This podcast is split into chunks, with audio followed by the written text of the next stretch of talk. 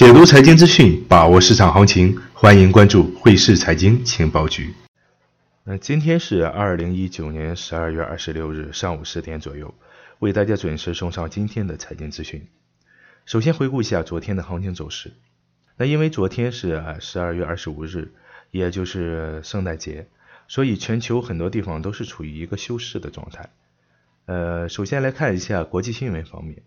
根据数据显示，美国在十一月一日到平安夜，零售额同比去年增长了百分之三点四，在线销售额仍然是增长最快，同比增长百分之十八点八，占总销售额的百分之十四点六。据英国金融时报报道，在二零二零年二月内阁改组之后呢，保守党资深成员可能会推举财政部首席秘书舒纳克管理新的超级经济部。有官员称，预计首相约翰逊将拟建一个加强型的商务部，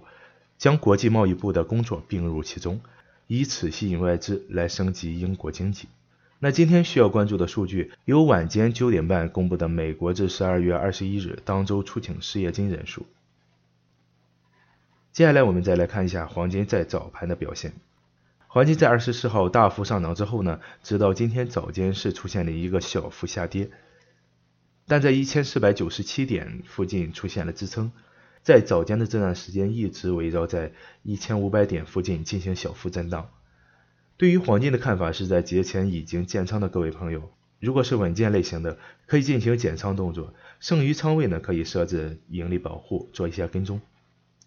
那今天的财经资讯就到这里，文中带有个人想法，不构成操作建议。想了解更多，请添加微信 h s c z y g，也就是汇市财经宇哥的首拼字母。感谢大家的收听，下期节目再见。